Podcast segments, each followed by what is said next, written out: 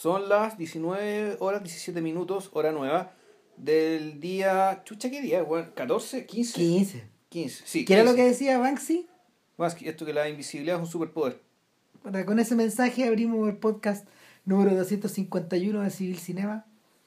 Las películas que no nos avergüenzan y... Espera, dijimos el año, ¿no? El día, año y fecha, esto es importante para después, por si tenemos que cambiarnos de SoundCloud, qué sé yo. Ah, ¿no? diablo. Sí, eh, 15 de mayo de 2016. 2016, exactamente, a la hora ya señalada, edición número 251, y que tal como fue amenazado en el podcast anterior, eh, vamos a hablar de la película de Pedro Costa, de Caballo Dinero, Horse Money en, en inglés, que hay, de hecho, él le puso el nombre a la película pensando en su en cómo sonaba tanto en portugués como en inglés. Claro, claro, lo pensó de esa manera y, y en realidad eh, hace sentido tomando en cuenta de que a estas alturas el público de Costa es más bien global que localizado. Además que eh, eh, creo que esta es la primera vez, entre, paréntesis, que grabamos sobre un portugués. A, Sí, pesar, no, de que, a no. pesar de que muchos portugueses posibles. O sea, yo conozco al menos tres, pero parece que hay uno más. No, Hay o sea- más. Hay- hay- o sea, está eh, Oliveira, Monteiro, eh, este caballero Y los que y, suceden y a- los que, y los que vienen después, Claro. las que son más jóvenes, que eso ya conozco poco. Ahí está Miguel Gómez y varios más. Ya, Miguel Gómez me sonaba, sí. Bueno, pero en todo caso, el tema con los portugueses es que eh, ¿qué más localizado qué más achicado que la audiencia portuguesa? Como la el, la pregunta la pregunta esencial aquí en el fondo es ¿en qué contexto existen estos portugueses? No es una pregunta que, que la hayamos inventado nosotros ni de lejos porque en realidad los que primero se la hicieron fueron los franceses cuando de Oliveira empieza a llegar vía Paulo Branco, el productor, con películas ¿Qué al por- mercado francés. Es portugués, Pablo Branco. O sea, por el nombre se presume que es portugués Sí, o, claro franco sí. portugués o algo. Eh, no, Paulo Branco es portugués. Y es una figura importante en esta historia porque Branco en realidad ha sido la puerta de salida para toda esta gente. Entiendo que es un sujeto súper difícil, bien cabrón. O sea, de hecho, eh, una de las razones por las cuales la obra de, de Oliveira, de Costa y buena parte de la obra francesa de Raúl Ruiz pertenecieron, eh, estuvieron durante un buen, durante un buen paréntesis de fines de los 80 a finales de los 90 medio desaparecido, era porque Branco te forraba cuando quería licenciar algo. Tenía los derechos, ya. O sea, te lo tenía secuestrado wea. No, no, no secuestrado, pero Pero cobrando muy caro. Si cobra muy caro es como tenerlo secuestrado. buen cobraba muy caro. ¿cachai? Y, y finalmente, finalmente ellos, o sea, Ruiz, Ruiz y Oliveira siguieron trabajando con Branco, eh, casi hasta el final. Eh, Costa no. Costa no, no eh, de hecho el, el- una de las razones por las que Costa en realidad se desapareció un buen tiempo después de No Cuarto de Banda era precisamente por eso, porque en el fondo las tres primeras películas de él, Sangue, o Sangue, eh, Osos, Osos. y No Cuarto de Banda, se habían vuelto relativamente invisibles a principios de los 2000. Entonces, eh, el, el tema acá, el tema acá finalmente es que eh, en la medida de que los portugueses comienzan a salir hacia afuera, se empieza a notar que, tal como ocurre con algunas cinematografías europeas bien localizadas, los húngaros, Los checos, los romanos, claro. eh, puta, en la medida de que tú los conocías y te ibas descolgando, los ibas descolgando a todos como frutas de árbol y te ibas familiarizando con ellos y te ibas siendo un poco adicto a ellos y finalmente sobrevenían un poquito las modas. Claro. Eh, y eso ocurre, eso ocurre en los 90 en realidad. eh, y, y lo que, y lo que llama profundamente la atención eh, es la... ¿Cómo definirlo? En el caso de Oliveira, por ejemplo, era como esta, esta tremenda cualidad literaria que tenía por lo menos una parte del cine de él o melodramática. Eh, en el caso de, de Joao César Monteiro, tú decís que es el humor en el fondo. Y es parte de una... Eh, Era humor, eh, era un humor bastante absurdo, bastante grotesco, jugando con su propio físico también. Claro. Y en el caso, en el caso de Costa, precisamente es como... eh, es la idea de una puesta en escena total. Que al- y en el, en, hasta donde entiendo yo, porque yo solo he visto dos películas de Gómez, en el, en el mundo de Miguel Gómez lo que importa en el fondo es lo camaleónica de su puesta en escena. Y que pero, pero, pero si yo tuviera que elegir uno que realmente de estos sujetos, bueno, yo de, de César Montero yo no he visto películas, pero de los otros tres, yo me quedo con Costa. Ahora, habla también desde la ignorancia de haber, de haber visto solo un puñadito de películas de, de Oliveira, que esa es una de las razones por las que no hemos hecho el podcast Sí, todavía. son, son como 50 películas. no sé. y, y- y ni idea, o sea, probablemente sean 30, 30, del, 30 realmente las conocía y de esas 30 yo creo que hay como 10 que habría que ver. Entonces, los que pretendan escuchar un podcast de Oliveira se van a tener que esperar un poquito. Eh, paciencia. Bueno, pero para allá vamos. El punto es que el punto es que con Costas probablemente también ocurre que la tarea era más fácil de hacer porque hubo un momento en que las películas sí comienzan a circular y es a partir de 2005 Ya. cuando, cuando este por fin consigue que las películas abandonen Portugal y sean editadas en DVD.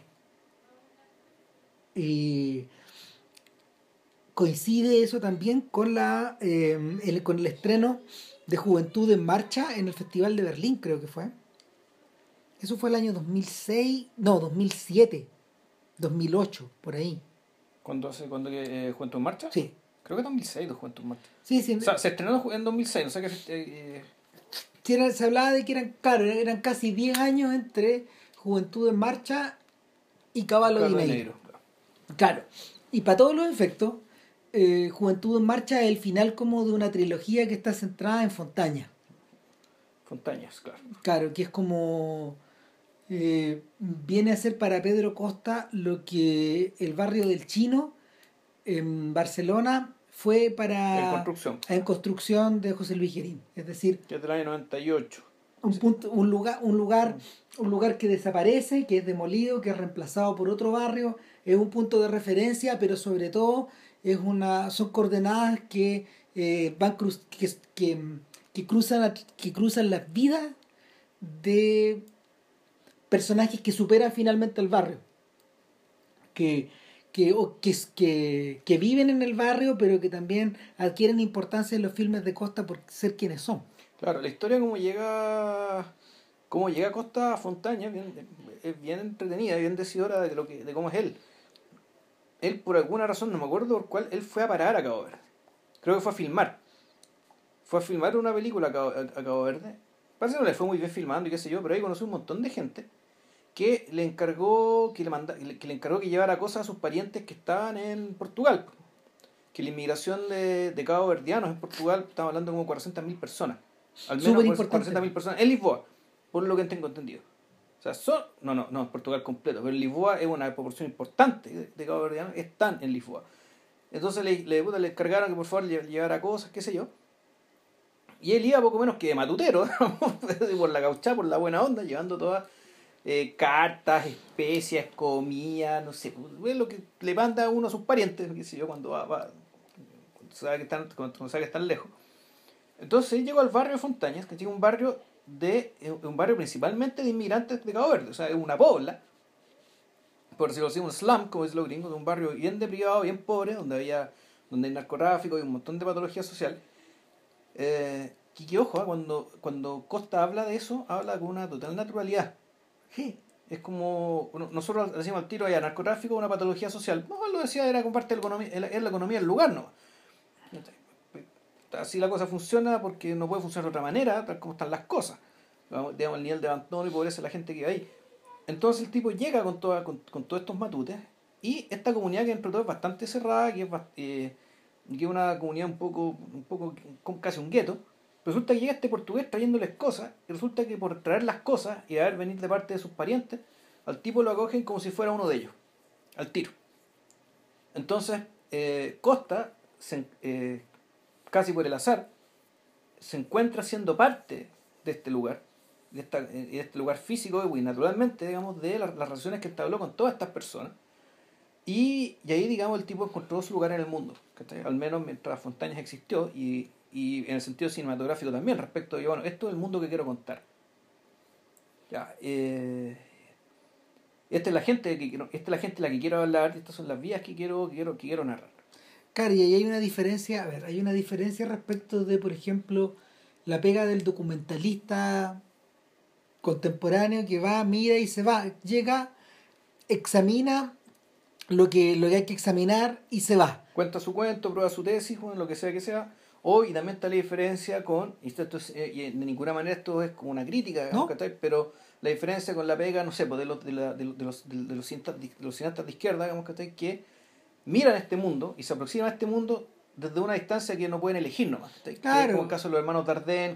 No, pi- piensa, piensa en Pino Solana, en la hora Mm. de los hornos, que en el fondo eh, en un tipo que él o, o- o lo, o lo que le ocurrió un poco a Glauber Rocha también, pero Ya. que él, él lo, él lo explicitó en términos como míticos.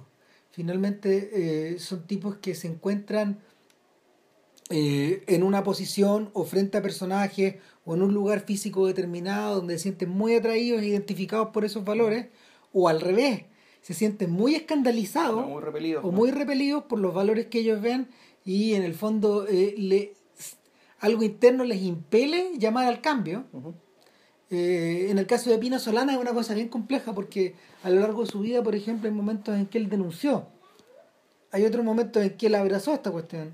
Hay otros momentos en que él se alejó, pero cuando uno va viendo los documentales posteriores de él, sobre todo estos que hizo al principio de la era K, que eran, que eran acerca de eran documentales que tenían que ver en el fondo con con el fracaso y con el robo y con la y con la con el escándalo en torno por ejemplo a la a la infraestructura industrial argentina que, que podía haber sido muy grande podía haber sido muy desarrollada según él pero nunca nunca lo fue porque etcétera Ya. entonces, en el caso, en el caso de Costa, esta relación es distinta. Yo diría que es más o menos parecida a la de Robert, a, a la de Oppenheimer, de, de Joshua Oppenheimer. Ya. Este tipo de The Act of Killing y The Look, The Look of Silence.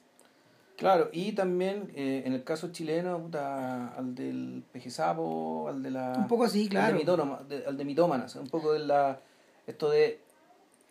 de no sé si, ¿cómo decir? No sé si decir sumergirse, ¿cachai? O en algún momento dejar que la mirada, que, que la, que, que la mirada de la persona de cuya vida estáis hablando se tome la película. Claro. Entonces, en el caso de Oppenheimer, eh, eso está, por ejemplo, filtrado en estos documentales eh, realizados en torno a este grupo de... mm, Claro, a- los genocidas de, a este, Indonesia. a este grupo de genocidas de Indonesia que a diferencia, por ejemplo, de lo que ocurrió en otras dictaduras, ellos ganaron y todavía está, todavía forman parte de, de la cultura de triunfo en torno a en torno a la en torno a esa masacre. Mm. y, y ellos han experimentado un montón de remordimientos al respecto pero no son remordimientos ideológicos. Nunca. Bueno lo que hace Oppenheimer fue vivir con ellos mucho tiempo lo tratan lo tratan del- por el nombre entonces yo echo para acá yo echo para allá y, y- y el y el sujeto por lo mismo eh, él aparece muy comprometido con el material y al mismo tiempo él, eh, él ha sido objeto de él, ha sido objeto de una tremenda crítica respecto como de la ética con la que con la que filmó estos sujetos y por esa razón él hace la segunda película Claro, en el fondo para tratar de limpiarse un poco las manos. Sí. Bueno, sí, es como que se hubieran ganado los nazis y hubieran hecho un documental sobre eh, el doctor Mengele, weón. Claro. y Y hacerse amigo del doctor Mengele, pues. más o menos así entonces eh, en el caso en el caso de Costa esto se expresa en una primera película que se llama Osos de la que el cual de- de- una película que no es nada mala pero de la cual él se arrepiente Lo que pasa es que yo creo que, por lo que entiendo, entendido, él se arrepiente, eh, se arrepiente de un resultado, pero que es un resultado que es producto de una forma de filmado la película. Exacto. Que él filmó la película de, de la manera más o menos convencional, es decir, con equipos más o menos grandes de filmación, de 7, 6, 7 personas, que están tratando de, retar- de, de, de tratar y dar cuenta de la vida de, de, de- bueno, esta banda, pues, esto empieza con banda, ¿no? Es, es banda la que sí, está ahí, sí, Banda banda. está ahí. Claro, Banda es un, Banda un, un personaje que en el fondo pertenece a este mundo, al revés de lo que ocurre eh, con los cabos verdianos, ella es blanca, para estos efectos. O sea, ella es de, ra- eh, claro, de raza blanca, pero ella habla creole y fue criada ahí, que está ahí, Sí. y es como si fuera uno más. uno más y, Uno más de estos caboverdianos. Claro, y Banda tiene un rostro bien patibulario, Mm. medio alargado, con unos ojos grandes. Ella consume, Sí. consume quizás qué huevadas, digamos, pero, pero eh, el, el personaje, el personaje es visto, es visto en toda su intensidad y al mismo tiempo en toda su eh, en todo su patetismo también. Nunca le hace, nunca le hace asco a eso y, y al filmarla, al filmarla, lo que ocurre con Costa es que no te voy a decir que descubre un nuevo tipo de persona o de personaje, pero sí un nuevo tipo cinematográfico, que no es distinto, es distinto al pobre, entre comillas, del neorrealismo o, o de, o de la posguerra o de la o de las crisis económicas. Este es un personaje que en el fondo permanece enquistado y que por lo general suele ser suele ser esquivo a ser esquivo a ser captado en forma documental porque es muy difícil meterse en ese mundo. Sí. Ahora, si, si uno dice, yo recuerdo tengo esos personajes más bien... Lumpen. Bastante claro, el Lumpen, pero un personaje, eh, son personajes que muy atípicos en el sentido de que la película no parece movida precisamente ni por sus decisiones, ni por sus... O sea, están sus problemas, pero la estructura de... Si, eh, hay un equilibrio, se genera un conflicto, se trata de restaurar un conflicto, se logra o no se logra más o menos que suele ser una estructura así que la película, esto no aplica acá, pues son personajes como de una bulia, de, una bulia y de una, de una oscuridad que viene de, que viene de la pobreza misma y que viene, uno podría pensar, incluso desde hace muchos siglos. Esta no en ese sentido, puta, siempre lo vemos mucho Sí, pues esta no, esta no es la bulia venderiana, mm. esta que se produce esta que se produce por la acumulación de cultura o por el vacío de cultura o por el, la traslación de un lugar a otro o por la derrota política o por la derrota política o, o por o por el o por la cómo se llama o por el deseo de llevar la contraria en algunos casos. Y ahí por ejemplo no, no, no, es para nada la bulia que se produce no es una bulia por 68 mm. para estos efectos una que hemos una que hemos revisado harto en, en, en los sucesivos podcasts lo que sucede acá es una cuestión que ya es más vieja, es un, es un está, es una cosa que alcanza a ver Guerín en, en, en ¿cómo se llama? En su, en, su película, en su película sobre el chino, en construcción, pero, pero él alcanza a ver de, de pasadita nomás.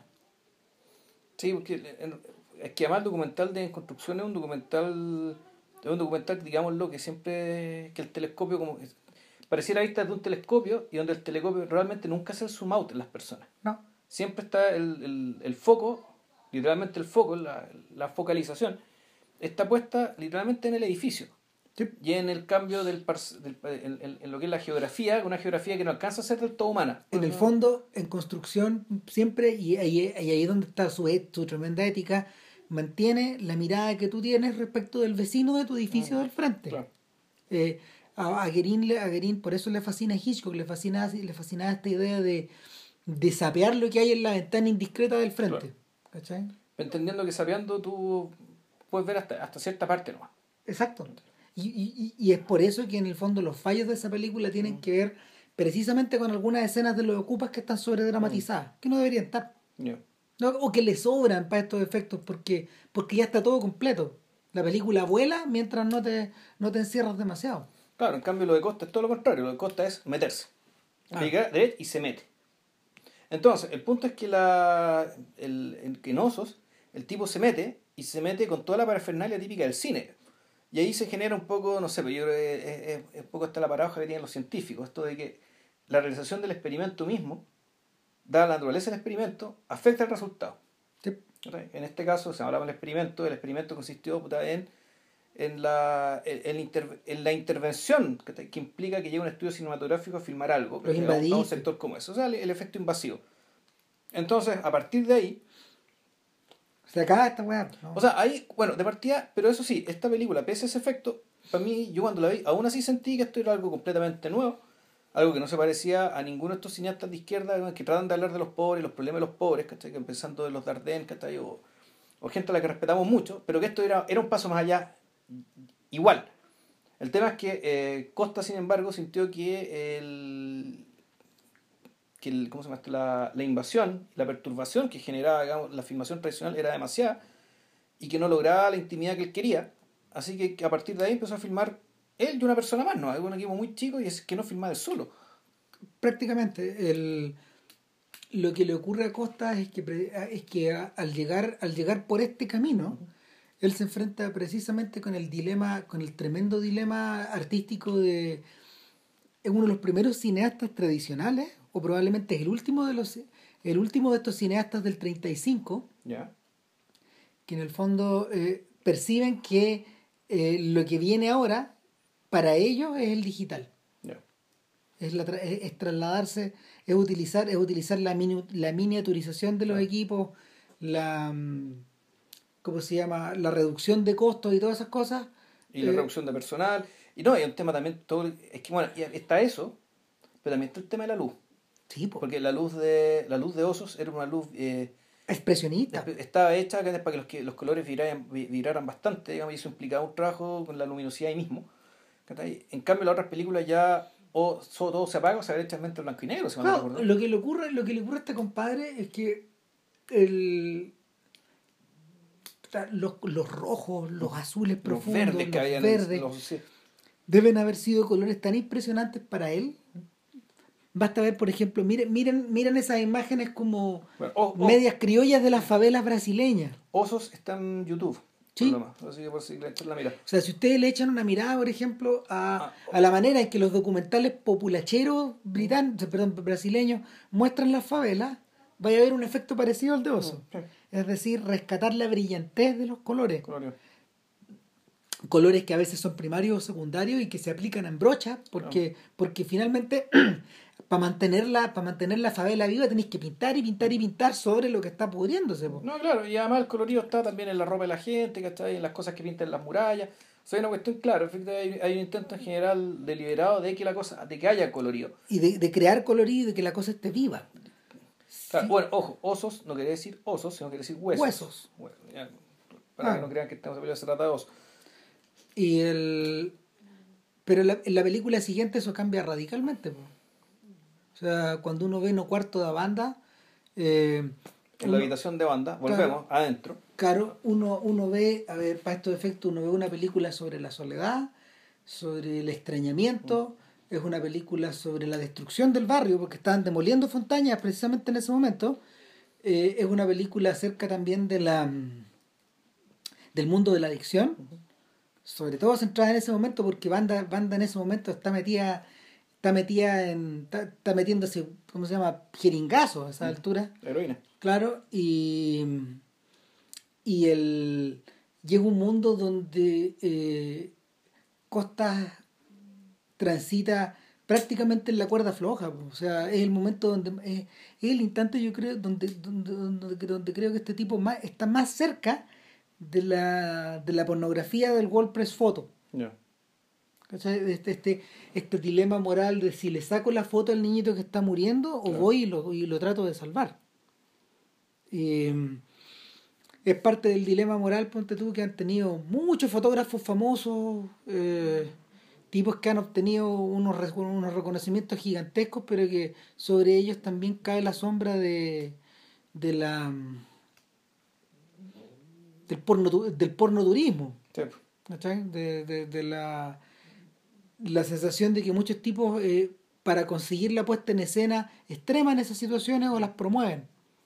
Y en este caso, en este caso, eh, a Costas también, a Costas también le echaron la culpa de eso, pero había, había, había una había una defensa en favor de él en el fondo, Que- que, Que van de amiga. que Banda era amiga de él, que o sea, vivía con, vivían entre, vivían entre sí, entonces finalmente eh, mm, Costas no está en la puesta en escena, creo que se escucha la voz, si mal lo recuerdo en algún momento. Pues, pero, pero el Ahora, lo que yo no recuerdo, porque la, la, la vimos hace mucho tiempo, ¿no carto de banda es ficción o ya más bien es tipo documental? Es decir, registrar la vida de ella como adicta o hay una historia que está media montada para... ¿Te acordás, no? yo creo que yo, yo creo que es el punto donde este, el punto donde este tipo está dudando.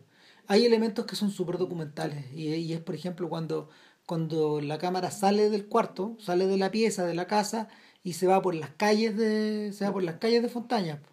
Por, en realidad más que calles son como callejones. Sí. Y, y, y, el, y está este punto de contacto donde, que la vuelve contemporánea con En Construcción, de hecho son de la misma época, donde tú ves las máquinas echándose el barrio. Sí. Y estos locos prácticamente viviendo como ocupas dentro de sus propias, De de sus casas, propias casas, que esa es la cuestión indignante, porque finalmente los están tratando como si fueran unos, crimi- unos criminales por aferrarse precisamente a los lugares donde han estado siempre. Ahora, pero supuestamente le están votando ese barrio para darle un departamento entre el, el edificio nuevo también. O sea, no es que lo fueran a sacar para dejarlo en la calle, ¿no? No, ¿No? de- e- exactamente, están hay una suerte como de plan de hay una suerte como de de plan de planeamiento urbano donde a esta gente les van a crear un barrio, donde les van a crear un barrio y eso es lo que se ve en Juventud en Marcha después. Claro, eh, ¿qué pasó ya con el barrio ya creado? Claro, y, y este mundo que está como todo destartalado y desarmado, llega y se convierte como en un mundo a los Jacques Tati, es como Tativil, es como los cuadros de Quirico, eh, es, es un mundo eh, Puta, extraño, absurdo, ajeno, como que te... súper sofisticado, donde, donde los bordes de los edificios están filmados de una manera súper geométrica y sofisticada. Y, y donde banda, donde banda eh, que ya, ya no es la chiquilla flaca de oso, sino que una señora como más o menos gorda, digamos, eh, ma- mal alimentada, eh, salía de las drogas en ese momento ya. En Juventud Marcha. Claro. Sí. Eh, esta señora está viviendo en prácticamente es una especie de quiste de- de- dentro de su propio de su propio departamento, como que no se halla. Y, y, y para, para, para esos efectos el, el propio el propio el propio Costas ahí cambia de personaje. po. Claro, ahí conoce Aventura. Claro. Y Ven- no sé si Ventura sale en alguna otra película antes, yo creo que no. Parece que no. Yo recuerdo no. Claro, y Ventura es un sujeto que es un- es- está más cerca de la edad de él, es una suerte contemporánea, un tipo unos 6, 7 años mayor. Hasta donde sea 6 años mayor, por lo que por las cosas que dicen en la película y en otras entrevistas aparte. Claro, ahora, lo- ¿qué es lo que le pasa a Ventura en Juventud en Marcha? Eh, estoy medio olvidado. Yo también. O sea, el, Lo que pasa es que, bueno, ahí está el punto. O sea, la, como las películas tienen su anécdota, la, la anécdota es algo que existe, sí, pero está o muy disfrazado o requiere cierta lectura de la película, donde la película no se trata de la anécdota. No. fondo, Lo, lo que termina quedando puta, es lo otro, es la sensación, es la noción de espacio.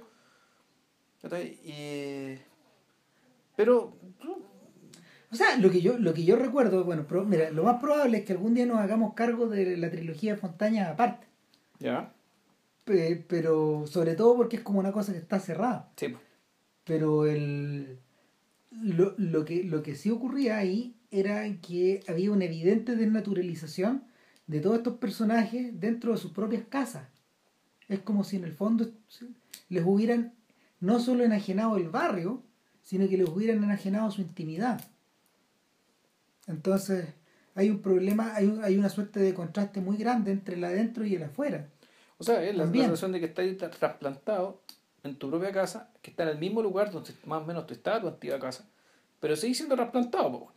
Claro Entonces, a ratos, a ratos, se, de hecho, se establecieron hartas comparaciones entre Playtime en su momento y Juventud en Marcha, Ya. respecto de que la relación que los personajes tenían con el espacio era una relación de marcianos. Claro, el señor luego cuando se pasea por esta cuestión que parece que no, no entiende. Claro, es como si estuvieran dentro, es como si estuvieran dentro de una nave espacial para estos Mm. efectos. Y, y es por eso que dentro de esta blancura tremenda que exhala, que exudan estos edificios, eh, el rostro de Ventura es cualquier, es cualquier otra cosa, ¿no? es todo lo contrario, porque es un rostro, es un rostro africano, negro, broncíneo. Y, y hace un contraste tremendo entre ese blanco y el azul del cielo. Y, y lo y lo que hace lo que hace Costa es filmarlo de esa manera, a ratos parece una estatua este sujeto. Y el una cosa que una el, si mal lo recuerdo, fíjate no estoy seguro, pero creo que José Luis Torres conoció a Ventura. Ya.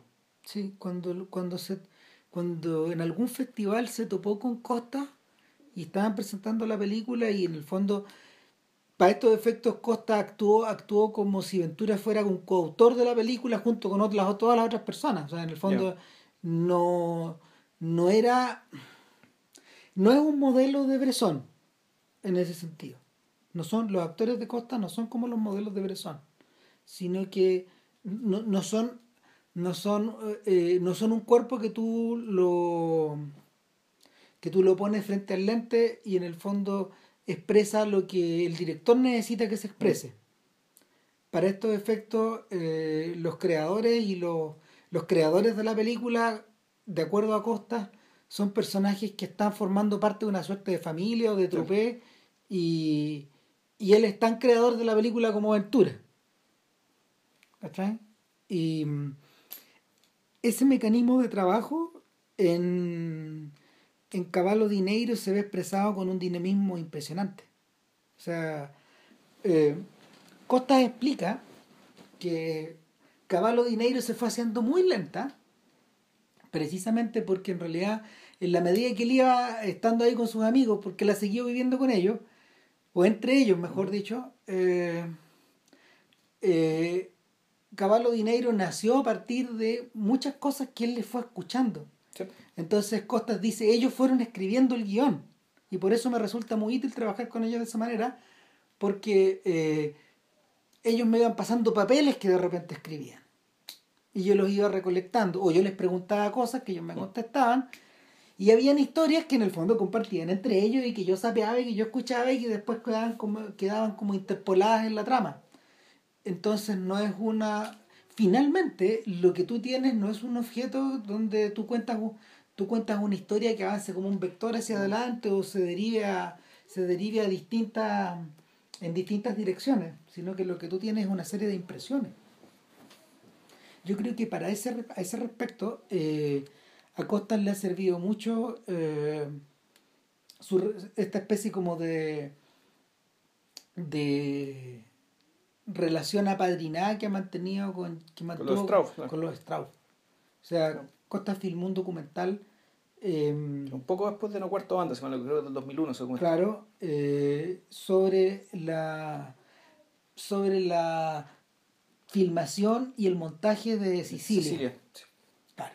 Y, y es uno de los grandes documentales de la historia del, uno de los grandes documentales de la historia del audiovisual acerca de la creación de una película. O sea, es bastante particular porque en el fondo, en toda la sesión, en toda la sección que tiene que ver con la filmación de Sicilia, que es una adaptación de una de una obra de Pavese también, ¿o no? No sé, no me acuerdo. Ya ni me acuerdo, pero, pero es una obra literaria, como es la, es la adaptación de un texto, como casi toda la obra de los Strauss.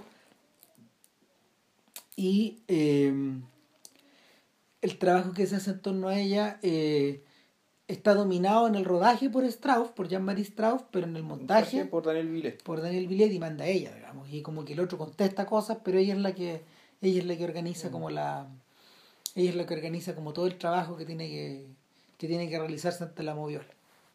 Y, y en ese sentido eh, a Costa se le, se le cuelan dos cosas que son básicas. Una em, una que es la idea de eh, el extremo formalismo en la puesta en escena. Pero un formalismo que bebe de fuentes clásicas. De manera que en principio los encuadres de Costa eh, no tienden a expresar más que lo que estamos mirando. En principio, hay una. Yo te decía que es una suerte como de cosificación de la puesta en escena, de materialismo. La, la, impresión que me da viendo la película era, era como la palpabilidad. Claro. El hecho que las cosas están filmadas con un detalle, con un detalle, de una manera tal que el detalle era importante.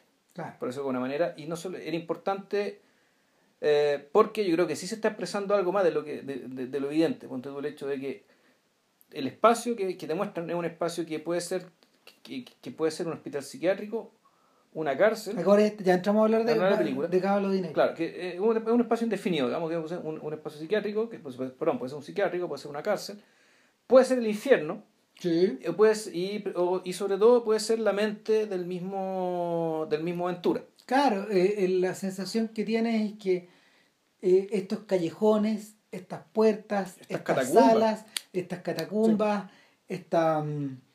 Mm, estas, ¿cómo se llama? Estas oficinas donde te examinan o donde te desnudan o donde te conversan. Donde interrogan. Donde te interrogan, son parte, son, son parte de los sueños de aventura o de las pesadillas de aventura. en ese sentido es divertido porque, eh, o mejor más que divertido, es interesante porque el, en esta extremada búsqueda de la subjetividad, porque diríamos que si a eso apunta el cine de Costa, es, es impresionante porque con, nosotros, ninguno de nosotros hemos visto el Sangue. No. Yo he visto escenas sueltas que son muy impresionantes de la, de la película. O sea que José Luis me mostró varias escenas sueltas de, de, De la sangre. de la sangre. Pero eh, hace, hace como 10 años atrás. Pero el, el cuando uno ve cuando uno ve osos y no cuarto de banda y después se pasa a Juventud en Marcha y después entra a Caballo Dinero, te, da, te, te, te queda la sensación de estar penetrando en la subjetividad de alguien. De ir desde, el- de, de ir desde la afuera De afuera hacia adentro. Cada vez desde más adentro. Cada vez más adentro, Cada vez más cada vez más adentro, cada vez más adentro. Entonces, lo que, de lo que estamos hablando ya es de, es de la subjetividad total, de la, del mundo, del mundo de- del yo, del onirismo. Pero mi pregunta es, ¿se trata de películas, por ejemplo, que funcionan en clave freudiana? No estoy tan seguro. No. No, es que aparte que, el- a ver, si el, la... Devolvemos, el tema es una subjetividad, aquí no hay que entender que es una subjetividad que se contrapone con lo que está afuera, con el objetivo, No. en este caso con lo público, ni, con lo público ni con lo histórico, o sea, al revés, esta es una película en que eh, nos metemos en la subjetividad de alguien, pero eh, de una subjetividad que precisamente está transida y cruzada por la historia del propio país. Y eso es un. Y claro, todo toda la, la secuencia final de la película, que, que es la misma que es más o menos la misma escena que mandó para Centro Histórico. Sí. Eh, que se trata básicamente de el, el personaje de Ventura, eh, el exorcismo dulce, creo que es el nombre que tenía en inglés, Sí. y que es sobre el. ¿Tú la viste al final esa No. escena larga? Mira, yo vi las dos películas. eh, dura más. El mismo Costas dice, es esencialmente el mismo bloque. No, si la historia era esta. Este, eh, Costas estaba filmando la escena, fue la, fue la primera escena que filmó de, Y demoraron meses. y demoraron meses porque era muy difícil lo que tenían que hacer. Y en eso le llega a Costa la invitación, oye, weón, sabéis que estamos haciendo una película que se llama Centro Histórico, van a estar Kirin, Kaurismaki y ¿quién más está? Otro más. Eh, de Oliveira. De Oliveira, ya. O sea, No, no, no es Girín, Erice. Erice, perdón. Perdón, Erice. Para más gallardía. Claro. O sea, puros titanes. Y, y en ese momento, este buen de Costa estaba prometido de cabeza filmando este escena en el ascensor para, para acabarlo dinero. Y decían, oigan, claro, bueno, no, no, no puedo porque esto que ustedes quieren que haga una cosa del centro histórico en Guimaraes, Portugal, ¿cachai? Yo estoy aquí en Lisboa, en Fontañas, bueno, tratando de filmar esta cuestión y estoy hasta las pelotas, yo no, no llego. Oye, pero, loco, mándanos este material. O sea, aprovecha esto que estáis usando ¿cachai? y mándanos el segmento igual. Usa lo mismo. Usa lo mismo. Y el segmento de Costas dura casi media hora. Es súper largo, es como igual que el de Erice. Centro Histórico es una película que tiene. eh, son cuatro. Son cuatro, cuatro cortos, digamos. cuatro cortos. Cortos o mediometrajes, sí. Claro, pero hay dos que son hay, hay dos que son chistes, chistes así, de verdad chistes. No y, el de Oliveira, son, son, son bromas. El número uno y el cuatro. Pero los dos centrales, los dos centrales son están, son serias, son, están hechos en serio y tienen uno, uno, uno es completamente onírico para estos efectos y el otro es, es una suerte de mm, es una suerte de docu- es, es una suerte de documental, pero lo que vemos en el fondo es un documental dramatizado. Ya. ¿cachai? Una, algún día yo creo que vamos a tener que hablar de esa, pero, pero eh, lo que hace, lo que hace Erice es impresionante, es una, es casi una obra de teatro. Es una un día hay que hablar de, claro, De lo otro de Erice. O sea, nosotros hablamos del espíritu de la colmena, Claro. hay que hablar de todo lo que vino después. Sí, bueno, pero en fin, Que ojo, el sur creo que también está en, está, está, está en YouTube. está en YouTube. Bueno, el punto es que eh, cuando, empie- cuando este tipo empieza a configurar Caballo Dinero con todo esto, con todo este material que le han empezado a dar entre básicamente dos personas. Uno, eh, uno es Ventura Y otro Vitalina. y el otro es Vitalina, el otro la otra protagonista de la película, eh, lo que él comienza a componer, lo que él comienza a componer es una suerte de fresco interior, donde, claro, lo que uno ve es un montón de callejones. Esa sal- hay calles de Lisboa, por ejemplo. Hay, est- est- están filmados algunas escenas como en la floresta, pareciera ser que hay unos cerros o una suerte como de, de pequeños bosques donde, donde, se, donde, hay, pe- donde hay personas que circulan, ya vamos a explicar Claro. por qué.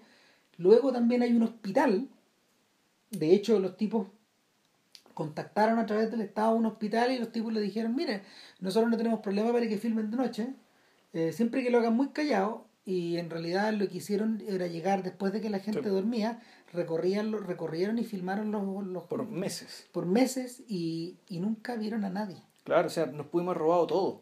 Ah, porque el tipo dice, en realidad en estos hospitales públicos, eh, eh, lo, ¿cómo se llama? La institución del guardián no existe. La gente se duerme en la... la gente se duerme en la...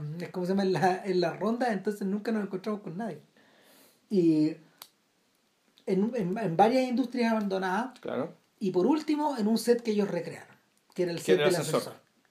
Ahora, eh, todo esto apunta en el fondo a eh, rescatar unos recuerdos que Ventura le, le, le, comparte a Costa y que tienen que ver con su juventud, 1975. Eh, es, la época en que él llega desde Cabo Verde, meses más, meses menos, le, pasan tres cosas importantes. Él llega de Cabo Verde con poco menos de 19 años. Eh, eh, al, cumplir 19, él se ve, él se ve entreverado en una, en una riña, en una riña callejera. Y le tajean la, la cabeza. Claro, donde un compatriota le, le, le pega un navajazo y el, el, tipo parece, aparentemente el tipo muere, mm. el otro, y eh, él sobrevive con 92 puntos mm. en el coco. Y todavía tiene la, la, mm. tremenda cicatriz. Y lo tercero es que se produce la revolución de los claveles. La revolución de los claveles, eh, a lo mejor, bueno, yo, yo, yo cacho que tú que has leído más que yo, pero corrígeme si me equivoco, es una revolución que no es cruenta, mueren cuatro personas, es una revolución que termina con el Estado Novo, que, que fue una dictadura que estuvo cerca de 40 años. Como la de Franco, sí, fue para la de Franco. La, ah. la dictadura de Castro Salazar tenía un nombre uno Era de carácter fascista también. Sí, uno, tuvo una dictadura de derecha. Sí. Y al igual, y, y, claro, fue una dictadura en que básicamente eh, duró todos estos años, supuestamente se sostenían las tres F. Fútbol, Fátima, Fado. Y cosa que hasta por ahí no va. Pues lo del fútbol es más o menos cierto porque eh, efectivamente en ese periodo se, se producía lo que se llamaba el centralismo el centralismo autoritario en lo que es el fútbol, es decir, aquellos equipos de fútbol que desde el régimen les bombeaban recursos para que lograran triunfo importante. Entonces ahí tenía el caso del Real Madrid en la época de Franco. Y, el, y en el caso de, de el caso de Portugal fue el Benfica. Bueno, Fernando Riera llegó a la final de la Copa Europea, ¿no? Sí, la perdió. Claro salió campeón del de, salió campeón de Portugal con Benfica, naturalmente, y lo que pasa es que llegó a una final de, de, lo que era la C1, la Copa de Campeones en aquel entonces, ahora en la Champions. Y, y claro, porque el recurso, el Lisboa tenía muy buenos jugadores, qué sé yo, pero claro, ahí había cierto empuje, empuje del régimen, y ese fenómeno también se repitió en Grecia. Cuando el, año 73 llegaron al, al, al, al, tope, digamos, cuando Panathinaikos llegó a la semifinal, de, a la final de la, de la Copa de Campeones, el 63 o 64, ahí, no, me confundo, si la perdemos con el Bayern Múnich o con el Ajax, en uno de esos años. Entonces ya, por una parte estaba eso, eh, la Virgen de Fátima, ¿para qué decir? Y el fado. Ahora, lo, lo, lo, emblemático de esto es que cuando se va a producir la revolución de los claveles, que fue básicamente una, una, una, una insurrección generada por los oficiales de, por los oficiales de menor rango del ejército. Y Para estos efectos, en el fondo, es un golpe militar. Es un golpe militar de, de, de, de oficiales jóvenes capitanes, gente que no tenía más de 30 años. Y que, y que básicamente el país era una bomba, era, era, era una olla a presión, porque todo el resto de Europa en los años 70 estaba viviendo un nivel de, ¿cómo decirlo?, de un, una vivacidad cultural, una, una, una uy, ¿cómo decirlo? Una agitación, actividad, efervescencia, eh, económica, cultural, apertura en un montón de aspectos, claro, y, tanto España como Portugal están súper atrasadas. Entonces, cuando se, cuando se produce, el, eh, y esto hasta donde sé, si hay algún señor aquí que sea historiador o sea portugués y sepa más de nosotros, nos corrige, es que la, cuando se da, se da la marcha a la, a la revolución fue, a partir, fue con Amalia Rodríguez, que es el máximo emblema del fado portugués, ella cantando la, la, canción que se convirtió en el himno de la revolución, que es la Grándola Vila Morena. Grándola, Ciudad Morena, Tierra de Fraternidad, tu, canta esa canción y ahí se da la señal, empieza la revolución, sale la gente a la calle y los milicos y los militares en vez de, de, masacrar a la gente se ponen de su lado Y efectivamente, con muy poca, con una guerra muy, muy cruenta, digamos, ¿cachai? y con flores, por eso el tema de las flores, sino que fue no. Esto fue gente a la calle con flores, ¿cachai? Los militares no dispararon, desobedecieron a, a los grandes oficiales y se produce la revolución, cae el gobierno y eh, cambia de régimen el país. Bueno, dando entrevistas para acabar los dinero, Costa explica que este es Él tenía 13 años cuando pasó esto.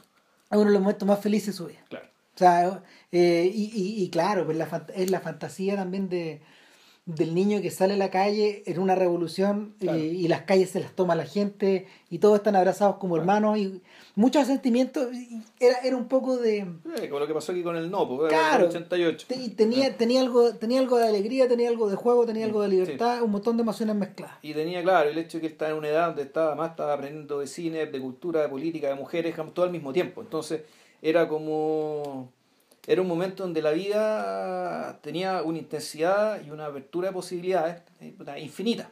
Claro. Y eso le pasó a él a los 13 años. En cambio, Aventura, a los 19, le pasaba todo lo contrario. Él estaba, efectivamente, él estaba al borde de la locura, paranoico. No, todo esto que pasó, o sea, al fondo le pasó la, el, el gran suceso político, digamos, y, el, el, el, gran hito digamos, que, que, ha tenido la historia contemporánea de este país, no es que le haya pasado por el lado, sino que él lo, lo tomó o lo sorprendió de una manera tal que... No pudo reaccionar. No, no es que no pudo reaccionar, sino que te da la impresión en la película de que a partir de ahí él quedó completamente descolocado respecto de su país. De que como quedó, quedó a la deriva de ahí para adelante, ya quedó siempre a la deriva de todo. Mira, el... A ver, Costa explica, Costa explica, por ejemplo, que para en la vida de Ventura lo, lo, que a él más le hace feliz es hablar de su trabajo.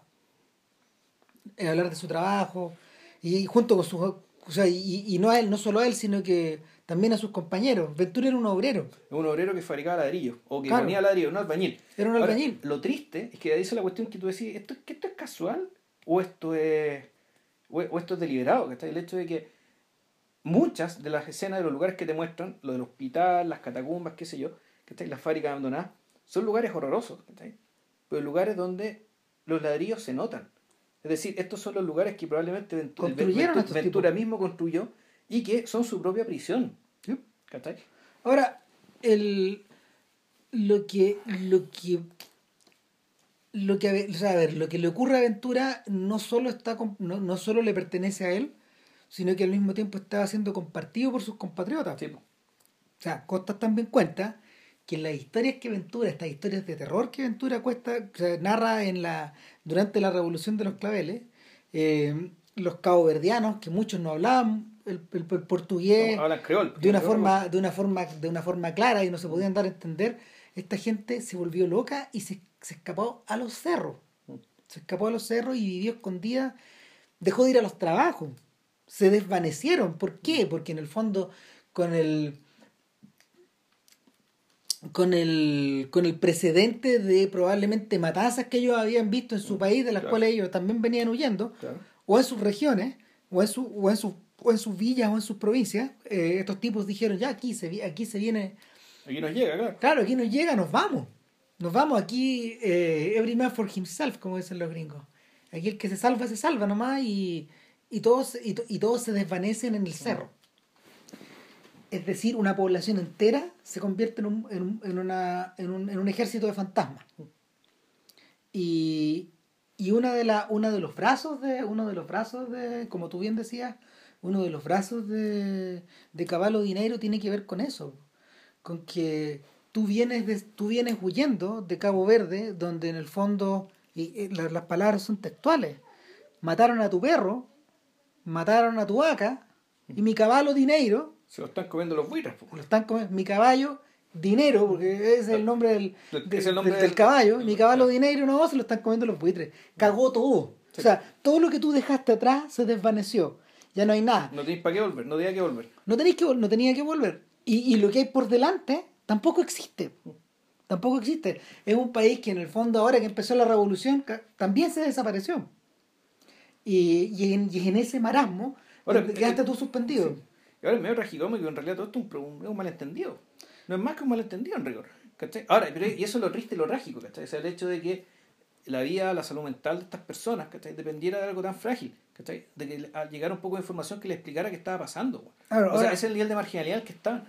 Ahora, para todos estos efectos, eh, Costa, necesita, en Costa necesita en esta película hacer un contraste, y ahí es donde entra Vitalina. ¿Cachai? Vitalina es una viuda, viuda también de un obrero, aparentemente, si es que no me perdí mucho, es de un obrero que muere en un accidente de la construcción. Eh, es que mira, eh, ahí está el tema. Puede, puede haber muerto ahí. No, murió en una riña. Si esta O, puede ser- o en una riña, o sea, No, no, es que de hecho hay escenas donde hay una tremenda violencia entre Vitalina y, y Y- Ventura, y- donde Ventura, tú no sabes si está, eh, se está personificando al tipo que mató o él es el muerto. ¿Cachai? A Bueno, veces da la impresión de que él ocupar el lugar del, del muerto. Es que son, son las dos cosas. Lo que pasa es que en esta, a ver, es, al fundir estas dos individualidades, Mm. lo que tú creas es una suerte como de, me acordé de la teoría de conjunto, hay un espacio achurado donde estas dos historias, se, donde estas dos historias se, se montan. Y, y, el, y ahí es donde vuelven a entrar los Strauss. Mm. ¿Cachai? Porque los Strauss cuando, los Strauss cuando adaptan, cuando adaptan un texto, Estamos hablando de weones que son, no tienen miedo de nada, adaptando América de Kafka. O sea, a esos niveles de, a esos niveles de confianzudez y de maestría llegamos. Cuando, cuando adaptan un texto los Strauss, en el fondo, lo que extraen es la, es la materialidad verbal, eh, es la materialidad literaria, escrita y verbal del texto, pero se transforma en otra cosa. Po. Es, como, es, como, es como cuando vimos esta, esta adaptación del- de, de, lo- de las historias de Pavese, los diálogos de- con Leucop. Ya. Eso se llama de la nube de la resistencia. Claro, que, que, lo que, que lo que veíamos era la lectura de un texto de Pavese escrito acerca de los romanos y acerca de los mitos y las historias de los romanos. Claro. Pero cuando ellos lo filman, en el fondo, filman a los romanos leyendo un texto de Pavese, interpretando un texto de Pavese. Es como si es como si la es como si el mundo de los romanos y el mundo de Pavese se sobrelaparan y, y partiendo de la base que eh, al realizar una adaptación tú estás intentando algo imposible, cazar dos realidades. ¿Cachai? Estaba acordando de la. ¿Cómo se llama esto? De la. De este- esto, otro, esto otro que hacen eh, cuando están hojeando el libro. No, cuando, cuando van al museo a la visita del Louvre. Claro. Donde básicamente tenéis dos realidades que están hablando al mismo tiempo. Una del cuadro mismo Mm. y otra la, la de una voz que habla, ya habla, ya habla, Bla, habla, bla, interpretando el cuadro y ta, ta, ta, ta, ta. Y bueno, y realmente me, me, me acordé de, de un cineasta que también un día íbamos a hablar de él, que es el que hace esto mismo pero lo desdobla en el tiempo. Entonces pone un relato y después pone el otro. Que el, el tailandés Veracetácul. Claro, uf. Claro, que es un tipo que. Que es un tipo que. eh, Ese al menos- otra, claro. que es un tipo que efectivamente él, él se ha. él lo que hace es más o menos es. dar cuenta del poder de la narrativa, entendiendo que la narrativa puede, una misma narrativa puede tomar distintas formas. En, en su caso suelen ser dos formas, y siempre pone una y después pone la otra. Y que es el mismo cuento, en la misma historia, en la misma estructura, pero los pone la, la secuencia, una y después la otra. En, en este caso, en, en este caso lo que tenemos es, es, es un poco la. es la misma historia, ¿Sí? contada de distintos ángulos, pero que con el personaje vitalino un poco que los funde. Como que la- ella es un núcleo, un algo, digamos, que alterna esta misma, este, que no, articula esta anécdota en su relación con las dos personas que están involucradas, el Claro. muerto y el, el- y el, y el asesina, y el asesino. ¿Qué es lo que le pasa a esta señora? Vitalina en la vida real es una vecina aventura. Es prima o una prima, está, está Es- emparentada claro, como lejanamente. es sí. como un pariente más o menos lejano y, y un día le habla, un día le habla a Costa y le cuenta la historia de su vida. Claro. Y le dice que le dice que en el fondo un día la le escribieron una carta a Cabo, no, la llamaron a Cabo Verde diciéndole que su marido estaba grave y que y que había tenido un accidente o que, que había ocurrido algo con él, todavía tenía, tenía problemas de salud y ella eh, pide permiso en el trabajo, primero que nada, luego eh, gestiona un pasaje, se gasta lo que no tiene para viajar a Portugal, llega a Portugal y hay una persona esperándola en el aeropuerto para decirle que su marido lo enterraron hace tres días. Y esa es la ese es el, ese es el corazón de la tragedia que define esa parte de su vida. Claro. Y, y esa es la historia que ella va contando, eh, que ella Claro. va contando en la película en distintos momentos. Ella la, la cuenta, por ejemplo, ah, y, y ahí, es donde, ahí es donde, por ejemplo, no sé, pues ahí se meten los estragos, ahí se mete Dreyer, ahí se meten un montón de un montón de influencias en la manera en que ella, en que ella está filmada. Aquí está filmado, o sea, hay, hay un momento en que, claro, que ella eh, tiene un rostro humano y por un, un- un mero movimiento, como que de un, mueve un milímetro la cara y la pupila de sus ojos desaparece y se le define la superficie del rostro, ¿cachai? Con una luz tal que ya el rostro ya no es humano, es casi como el rostro de una estatua. Claro. También eh, Costa la hace le- leer susurrando. De modo que el, es súper raro porque es la, la presencia física de, de, de, de esta, de esta actriz, de, esta actriz, de la ac- no sé si es actriz, siquiera, No, sea, una, señora. es la señora, pero no, es actriz, tampoco, un- tampoco, bien decís tú, tampoco un modelo. No, Tampoco- un- no es el mo- tampoco- no es un modelo de Bresson. es que te fijáis que esto es. bueno, esta coautora, ¿cachai? Esta co-guionista que está Así es. contando parte de la historia, digamos, en, en- en cámara. Esta co-guionista está físicamente muy presente, muy concreta, y sin embargo, musita como si no estuviera hablando una persona que está ahí. Mm. O sea, esa voz que suena es una voz que viene o desde la tierra, o viene desde el cielo, o viene desde, o viene desde la mente. No parece venir de una boca. O sea, es tan intenso el efecto de que hay un momento en que ella de un, de un momento a otro le comienza a leer eh, a Costa los certificados de nacimiento claro. de ella y de él y luego lee marido. el certificado de defunción Claro. y lee el certificado de matrimonio. Y es literal. Sí, son los papeles reales. ¿Y esto por qué? Bueno, por una parte, el, el efecto sí, pero ¿por qué? Y aquí hay cosas que, puta, eh, son cosas que necesitan ser explicadas para, para puta, gente relativamente privilegiada como nosotros que no ha tenido que pasar por la pesadilla, digamos, de la inmigración ilegal. Que es que, ¿por qué carajo estamos escuchando estos papeles? Bueno, es, Entonces, y claro, y- y Costa lo explica en la entrevista. claro, Lo que pasa es que para los inmigrantes, los papeles son son todos. su seguro de poder quedarse en el país. Los papeles, la burocracia que te certifica que naciste, que moriste, que llegaste, que existes. Esos papeles son tu seguro de que tienes derecho a estar donde estás. Sin esos papeles, eres nada. O sea, mira, mira, para, yo, para, para mí que he estado haciendo tanto trámite ahora último, Ah. en registros civiles, Sí, con sí, certificados, con Por razones que no vamos a comentar acá. Ya. efectivas y todo eso, eh, la materialidad del timbre y, y, eh, garantiza la existencia física prácticamente de algo, de un derecho o de una mm, De una posibilidad. o de una posibilidad, eh, pero, pero es la, eh, ¿cómo se llama? El, o de una totalidad finalmente. Eh, en el caso de ellos es una suerte de totalidad. Y, y ahí, es donde, ahí, es donde, ahí es donde Costa vuelve a, donde, vuelve a los Strauss, que es esta idea de que en el fondo la historia de Vitalina y su marido está contenida en la redacción de esos certificados, también. Claro, y que por lo tanto la lectura, la lectura de ese, de ese documento eh, y, la, y de esa declamación es tan importante como declamar los versos bueno, del poeta más importante de Occidente. Claro. O sea, O sea, tan eh, importante como declamar la Iliada. O sea, a través de la lectura de eso está. El marido está ahí otra vez. Sabemos que existió. Claro. No, no es una. No es. el- el- el- en ese sentido, el marido no viene a ser este sujeto innominado que tajea aventura y luego muere desangrado, probablemente en el hospital, probablemente en la comisaría Claro. o probablemente en la loma donde ocurrió el problema. Ese desapareció. No existe más. O sea, es- ese se convierte en un fantasma. Ahora, la idea de fantasma es importante, de espectro, porque esto es algo que ni siquiera hemos mencionado todavía. La forma en que filma, la forma en que filma cada uno de estas, cada uno de estos tiros de cámara, eh, está sacada directamente de, está sacada directamente de estas producciones B, de, de- del, del final del cine clásico. mira, hay de todo un poco. De partida, la, la forma en que camina Aventura en la noche. Parece una historia de horror. No, no, I walk, I walk with a zombie. I Walk with the Entonces, Zombie, como, como dicen en la entrevista de Cinemascope, que la citan, I Walk with the Zombie.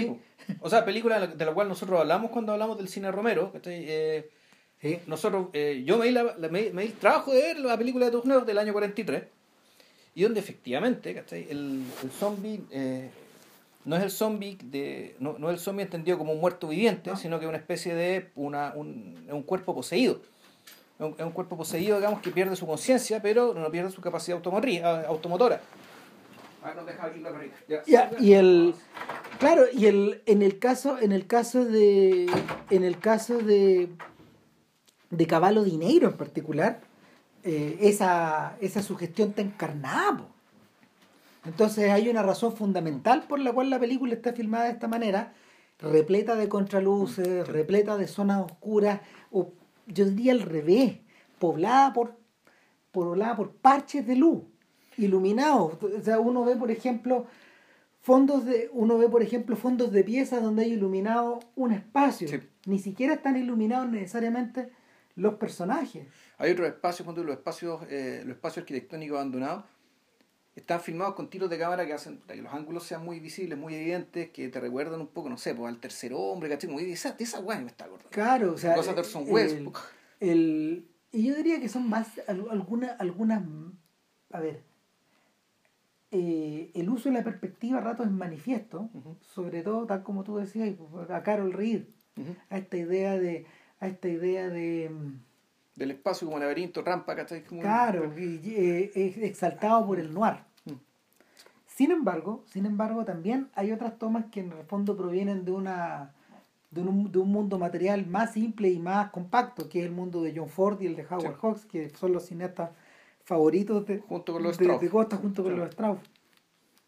Y, y cineastas que también atienden como a la cosificación y a la materialidad y a la encarnación de a la encarnación de mm, lo que lo que tú estás viendo se comparece con lo que el tipo está diciendo y con lo que la película está queriendo com- comunicarte. Es una pura cosa unidad total. Y, y, y en este caso a ratos la película alcanza esa suerte de unidad total a sabiendas de que ya este mundo es imposible de evocar. Eh, y cuando uno cuando uno ve esta- cuando, cuando uno ve cuando uno entra a Caballo de Dinero lo que lo primero que te llama la atención obviamente es esta, este nivel extremo de la puesta en escena esta, esta mirada hiper sofisticada. Ya, ya no ya no es la ya no son esta, est- estos ya no son estos parajes tatinianos de, de juventud en marcha sino que es algo mucho más mucho más trabajado. Y eso y es por eso la cantidad de tiempo que se pasaron filmando la película probablemente más de un año. Eh, y lo otro lo otro que sucede es que eh, esta sofisticación provoca un efecto muy raro que provoca un efecto como in your face como que te sobre- como que te, Es te- que está todo encima. Sí, sí. exacto te, Y- te, te, te restriega encima de tu Mm. cara eh, que en el fondo la película no es un, no es un filme eh, no es un filme eh, muy abstruso ni es un filme demasiado complejo ni es un filme que tiene 500.000 significados a pesar de que de todo lo que se ha escrito y de los ríos de tinta que han corrido al respecto es una película que cuando uno entra en realidad eh, y, y cuando tenía estas coordenadas que como que hemos que hemos comentado se hace harto más se hace harto más transparente Igual la necesitáis. O sea, No, si igual la necesitáis. Verla verla, verla en pelota, al, al menos no sé. es desorientador Eh, es desorientador. El...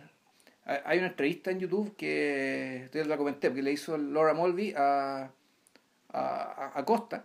Laura Mulvey es, esta, yo he mencionado, he mencionado este texto que escribió, que no me acuerdo del título, era un poco largo, pero ella escribió un ensayo en los años 70 sobre el rol, el rol, el rol de la mujer en el cine clásico, desde la, la, la clase de psicoanálisis, que es como los textos claves de aplicación psicoanalítica digamos, que al cine. Eh, puta, una, una maravilla de texto, aparte que es cortito, puta, es impecable, interesantísimo, pero bueno, ella lo entrevista y trata de lograr lo que Costas no quiere, ¿cachai? De encontrarle cierta, signifi- cier- cierta significación, cierto hilo, cierto, cierto hilo discursivo lógico, más o menos obvio, y, y Costas, amablemente, puta, trata como de decir, no, si es que la cuestión no va por acá, no es esto, no es esto, no es esto, me cuesta contestar esto. La película en realidad prete- pretende ser, como dice muy bien Ram, pretende ser en realidad muy inmediata, muy, no necesariamente obvia, pero no es más de lo que estás viendo ¿no? en rigor. No, no pretende ser más de lo que estás viendo. Ahora, efectivamente, para nosotros llegar a toda esta conversación necesitamos leer, porque la película por sí misma, al menos a uno como sudamericano más o menos ignorante, digamos, ¿cachai? De lo que pasa allá y tú, tú, tú, y de ciertas cosas, puta, puede ser que sí, que uno, uno queda medio colgado. Ahora, al respecto, la película es un. eh, justamente sobre ese punto es un comentario bien astuto acerca de la. eh, o sea, acerca de la del estatus que un sujeto como Costa tiene como pensador de cinematográfico. En el fondo, él como que no. No es que no se haga cargo, pero como que defenetra esa idea, como que la. como que la barra y la, la barra y la tira al jardín, porque eh, por a ver, el destino de muchos de estos tipos, eh, de, de- de esta clase de cineastas, como los Strauss, por ejemplo, como Costa, eh, el gente que es tan distinta como Jonas Meca o muchos de estos muchos de estos sujetos. Hay un señor que se llama Rousseau Claude Rousseau creo el francés.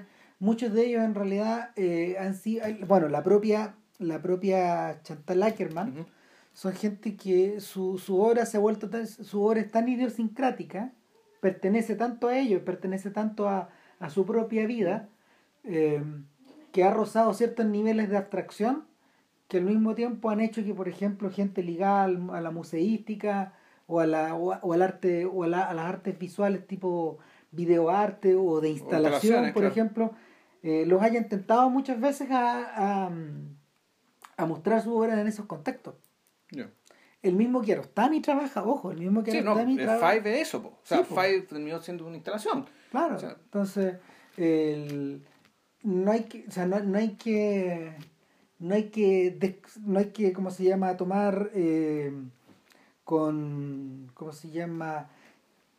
Tomarlo livianamente, eso también existe, pero resulta que para Costa, para Costa convertir esto en instalación aparentemente pareciera no ser aceptable. O sea, eh, no, no, no, no, aceptable convertirlo en instalación. Aparentemente no es aceptable convertirlo tampoco en, en teoría, básicamente, en, en No. teoría escrita, en, a en de, literatura o en filosofía escrita. Porque Costa, Costa sí tiene textos críticos, él, él ha hecho, uno los puede ubicar en internet. A él le fascina escribir sobre John Ford y sobre Sí, esa claro. gente, finalmente. Pero, Le gusta escribir sobre lo que, sobre lo que le gusta. Qué raro, ¿no? sí, claro, pero, el, pero, en, eh, pero en este caso, en este caso yo creo que sobre filosofar sobre este asunto Es que eh, parece- da la impresión de que no le sirve. no le sirve. No le sirve. De hecho, eh, los instantes más narrativos de la película son antifilosofantes. pues, Y es cuando, es cuando en algún momento eh, Ventura. Hay, hay un momento de la película donde Ventura sale de esta noche interminable y uno lo ve des- medio desmayado, botado, como en una suerte de patio donde hay un letrero que dice industria y, y, y la, la película parece decirte que son los restos de la industria de él. Claro. Y que y, lo, y que lo que ocurrió es que en medio de esta revolución el dueño de la industria donde Ventura trabajaba eh, lo que hizo fue arrancarse con la plata entonces en el instante entre que Ventura entra al hospital y sale del hospital cuando vuelve ya no hay nada y hay puras ruinas Claro, entonces ahí está también la escena, una escena de que eh, le, le- eh, le preguntan a alguien, ¿y usted qué está haciendo acá? No, vengo a esperar, vengo aquí a que me paguen mi sueldo. claro Y un señor que está esperando que le pagaran el sueldo, pero no se lo va a pagar nunca porque el tipo se arrancó con la plata, ¿no? Claro, y, y en el fondo eh, pero hay un momento, hay un momento en que hay un momento en que por ejemplo Ventura está haciendo esta cola donde, donde no hay nadie, Claro. que es, es, es la contradicción, y lo llaman de adentro de una pieza, y entra a un lugar y lo atiende una silueta. A mí me da la sensación de que esa silueta es Pedro Costa, Ya. que entra como en un diálogo con él. Es Y- que está acreditado Pedro Costa. Sí, pues está Está acreditado como acreditado. actor. Y, y claro, y, y po- pongamos que es Costa, y en el fondo Costa lo interpela y le dice, mire, aquí está su plata. ¿Cuánto gana usted? No, no, no, eso es como una discusión de Claro. lucas, digamos. Y cuando Ventura sale con la plata, está Vitalina afuera. Y, y, y Vitalina lo que está esperando es el desahucio. Y ahí tú decís, bueno, estamos en, estamos en el 75 o estamos en el 90 y tanto o en el 2000 y 2000 tanto el 2012. o en el 2020 y tanto. Claro. ¿Cachai? Y, y, y, eh, y- ese es un momento donde la película, eh, don- donde la película, francamente, eh, es raro ese momento, yo no sé exactamente. Mira, es- a ver, la sensación que, la sensación que tú tenías es que ellos están como en un purgatorio. Sí. Y en el peor purga, en el purgatorio del peor tipo, esperando que te paguen las lucas que te están debiendo. O sea, eh, eh, es siniestro. No, claro, y y purgatorio porque también no, no, no hay tiempo, es eterno. Pero claro, es eterno, Es es eterno. una espera eterna. Es, es eterno como se... Mira, el, el, el efecto que donde, está- donde también está muy bien logrado, esto de que el presente y el pasado están completamente mezclados, confundidos, ¿cachai? Con muchos años de diferencia, donde no hay referencias tecnológicas que te, que te, que te, que te, que te aclaren nada, es la película esta de Cronenberg sobre la locura, que es Spider. Claro, eso está muy bien logrado. Eso... Yo esa película la vi, fíjate que cuando la vi no la disfruté mucho, y sin embargo es una película que uno la... cada cierto tiempo vuelve a aparecer. No, de uno. eh, son estas películas que fusionan el recuerdo diez mil veces mejor que cuando la viste. Es medio desagradable mirar. Es que sí, pues. O sea, y eso también yo creo que, bueno, naturalmente que es deliberado, ¿cachai? Súper. O sea, es deliberado, o mejor dicho, es el resultado de lo que estáis contando nomás, ¿cachai? Y de ser fiel a. Eh, de ser fiel a. Y, y, y de ahí lo desagradable. Probablemente ser fiel a algo que nosotros no vislumbramos, ¿cachai? Que, que es la enfermedad mental seria, ¿cachai? algo que, puta, por suerte, digamos, ¿cachai? Ni tú ni yo es algo que, que podamos ver, entender ni. Claro, y, y, esta película sí logra meterse de una manera tal que cuando tú lo veís, inmediatamente la cuestión te repele. ¿Cachai? Te repele porque tú decís, esto, esto no es ficción. ¿Cachai? Esto no es una ficción fea. ¿Cachai?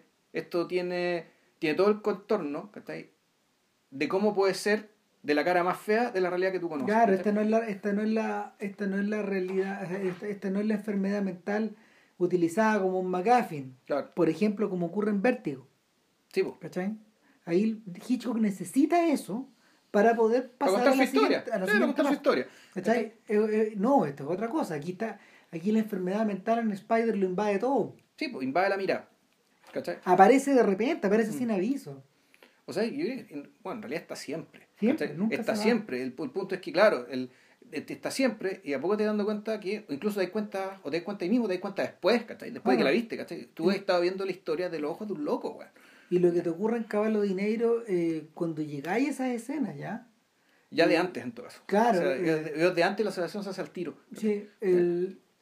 pero cuando llegáis a esa- a esas escenas te das cuenta que en el fondo la, la relación es dinámica, no le está ocurriendo solo aventura, esta sensación de estar en el en el vacuum, de flotar, de flotar en esta suerte de limbo, De eh, flotar sin referencias, no le pasa a él nomás. Claro.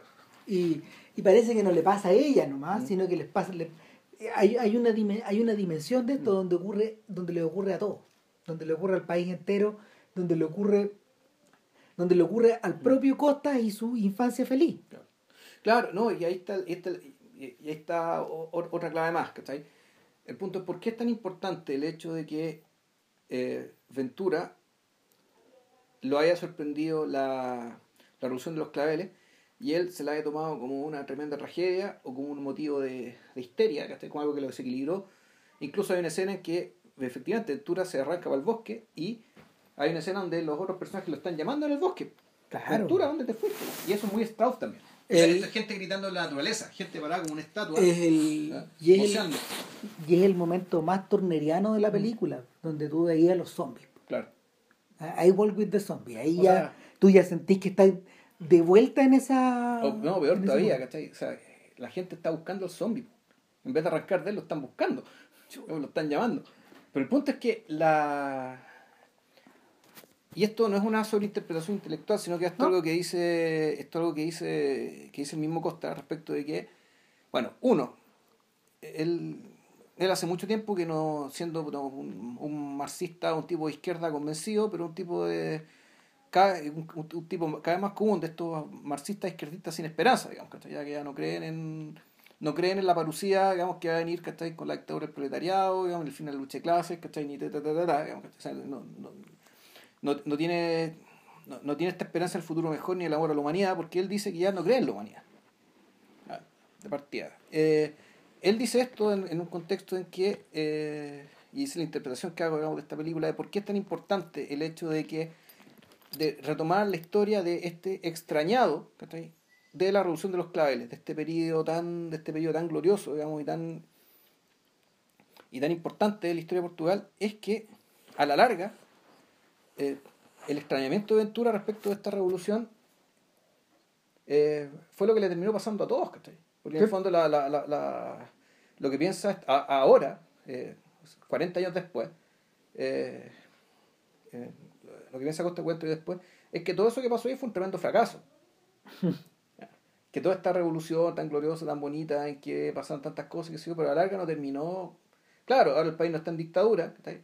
Pero Portugal sigue siendo un país con niveles importantes de pobreza, un, país, un país injusto, un, país, un país en el que eh, este tipo no se siente cómodo, ¿cachai? al punto de que prefiere vivir ¿cachai? Con los otros. con los otros, ¿cachai? Con los, prefiere ir con ellos, ¿cachai? Yo creo que el má- más allá de sentirse cómodo, yo creo que incluso le parece éticamente más decente, ¿cachai? Vivir con vi- vivir, vivir con estas personas, ¿cachai? Con los, los- con los, de- los, los- más, los más postergados ¿cachai? De, de la sociedad portuguesa, ¿cachai? que están integrados ¿cachai? cabalmente en la sociedad portuguesa, un, el, para la cual no tiene ninguna esperanza y, y, y donde te pareciera ser que es, esa, esa pertinacia, digamos, de quedarse ahí, vivir ahí, filmar ahí, es porque es, es como que la, la, prosperidad de segunda mano que puede tener Portugal como miembro de la comunidad europea, ¿cachai? No, no, no le sirve nada.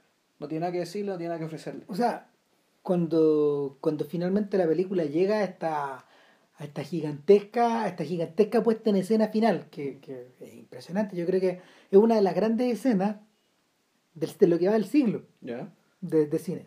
Ah, pero cuéntame. Es la escena del ascensor, en el fondo, sí, cuando Ventura sí. lo tiran adentro de un ascensor, básicamente como que este el, buscando buscando lugares donde buscando lugares donde encontrar a alguien con quien conversar dentro del hospital con quien relacionarse él va a distintas partes va a un comedor se encuentra con otra gente hay un doctor que lo examina claro. en distintos momentos de la película finalmente llega un ascensor entra el ascensor y lo que hay adentro lo que hay adentro es, es un escenario de horror. O sea eh, las voces las voces que lo están buscando que lo buscan en el bosque suenan ahí y le gritan a Aventura que le gritan como almas en pena finalmente Claro. y, y al lado de él eh, al lado de él hay un soldado que está completamente inmóvil eh, que está Que es una estatua, al fondo está recubierto como de un, de un, de un barniz metálico. o sea el, el efecto es el de un soldadito de plomo o el de un soldado de plástico de estos verdes Claro. completamente de estos Sí. de estos típicos soldados de niños Sí. y, y él entabla un diálogo con este soldado, que, que, que es un fantasma, que es una estatua, que es un espectro y que probablemente es parte del mismo finalmente. Son este, eh, el, Costas habla, Costas habla de que eh, Costas habla de que cuando ellos comienzan a hacer Caballo Dinero con Ventura, se dieron cuenta en un momento que lo que estaban haciendo era una película eh, que iba en busca de los recuerdos, Sí. pero no para evocarlos, sino que para olvidarlos. Para olvidar, exactamente. Por eso es que el episodio que salió para la, la película de la película del centro histórico se llama título. Dulce Exorcismo. O sea, porque esto es un exorcismo lo que es, es sacarse encima una cuestión. Y, Y botarla. claro, Vol- vol- vol- sacar al zombie sí. y, y exorcizarlo. Entonces el, eh, el acto de exorcismo se produce adentro del, del, Del ascensor. del ascensor, donde finalmente ya te están llamando y, y lo que tú lo que tú empezás a contestarle a las voces es una especie como de de a ver, de respuesta emocionada, pero al mismo tiempo de súplica, de llanto, de grito, eh, eh, de espanto. Es una mezcla de todo. Y no está, no, está, no está espantado solo él, sino que también su interlocutor. Es como, es el momento donde, es el momento donde, donde Ventura, donde Ventura y Costa finalmente entran en el torbellino de la historia y se dejan atrapar. Y, y el torbellino los succiona. Y se los lleva. Pero se puede, y, y, y, sal- y se produce un exorcismo ahí. Está- es que lo que lo que sucede lo que sucede finalmente lo que sucede finalmente es que es que Ventura por primera vez en la película está de cara de, de cara a lo que él no había querido mirar Claro. Sí. que es la parte que es la parte más tremenda y, y- y- finalmente yo creo que la prueba no es tan grande o sea, es, es igual es, es- a ver, es grande para Ventura pero es más grande para Costa porque porque lo que él tiene son puros recuerdos felices sí. Imagínate, querer olvidar esos recuerdos felices. O sea, es tremendo. ¿no? O sea, tomando en cuenta de que llega un momento de la vida donde hay gente que se aferra a los recuerdos felices. Sí. Es todo lo contrario acá. Mm. No, los recuerdos felices no te, no te van a servir para poder lidiar con lo que viene, Claro. ni con tu manera de definirte contigo mismo. O para, hacer lo que tenéis que hacer. Exacto. Entonces, eh, es es un acto de una exigencia ética tremenda también, con uno mismo. Y es en ese sentido donde volvemos a los Strauss otra vez. Y, este, este- y, y nos, y nos vamos más atrás, piensa en la película de Bach, finalmente, que, Mm. que parte de la que lo comentamos en el podcast número 100, o sea, parte de la tremenda angustia o de la tremenda del tremendo conflicto que va moviendo esa película, la sensación de Bach de tener que de tener que crear un arte excelso En condiciones de, de explotación. en condiciones de explotación, en condiciones imposibles. Mm. En unas condi- donde, donde en el fondo no es que te hueven, te hueven nomás, sino que eh, no, es simplemente inaceptable. pero te lo tenéis que bancar. Claro. Claro, porque si no, si no, No no... alimentáis a tus 12 hijos, a los 8 que sobrevivieron, no sé cuántos de los 20 sobrevivieron, pero era una familia grandota. Claro, claro. Entonces es la, es la sensación de tener que lidiar con lo inaceptable y de, y de, y de bancarte lo inaceptable. Y en este caso lo inaceptable en el fondo eh, sería seguir aferrado a tus recuerdos de romanticismo que, que no sirven para lo que viene ahora o no, o, o no sirven Mm. para poder entenderte. Claro, bueno, es que, y, y si ves ahí el tema de la estatua, al fondo la, esto te remite más antiguo, esta es la Sí. estatua de Don Juan. Oh, sí. O sea, ahora, ¿qué o sea, la fue- estatua que literalmente te abraza y te lleva al infierno. Sí. De hecho, Ventura dice, ¿hasta dónde vamos? ¿A dónde vamos? Que- que- porque el viaje en el ascensor sigue y sigue y sigue.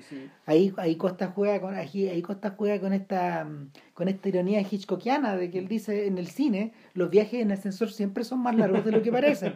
Pero este, en realidad, es mucho más largo de lo que tú creís que es. Y voy a hacer el viaje más Claro. el ascensor más largo de todos los tiempos. Claro, da la sensación que te están llevando, te están llevando donde el, donde el cole flecha. Claro, y el, y el tema es que ahí el efecto se puso atrás del sonido, ¿no? Sí, O sea, esto de que la sensación de que, el- el ascensor se está moviendo. sí, ¿no? Y una especie de rumor que te está No, llevando hacia abajo. no, no. No te está llevando hacia arriba como el ascensor de Willy Wonka. Ya. ¿Cachai? Porque cuando. Eh, otra película de podcast, pero cuando, cuando Willy Wonka te lleva, al- te lleva, te La de lleva. al- Wilder. La de Wilder, claro. ¿no? Cuando, cuando, no, pero la otra también es- vale la pena discutirla, pero por otras razones. Pero cuando, cuando Wilder te lleva a- en el ascensor, te lleva al cielo. Sí. Y te lleva a un cielo, te lleva a un cielo más allá del cielo. Mm. ¿Cachai? Cuando, cuando el niño abre la puerta finalmente, están como suspendidos en, el- en- están suspendidos en lo imposible. Claro. ¿Cachai? Que, que finalmente es lo que vende Willy Wonka. Acá, acá es todo lo contrario. po.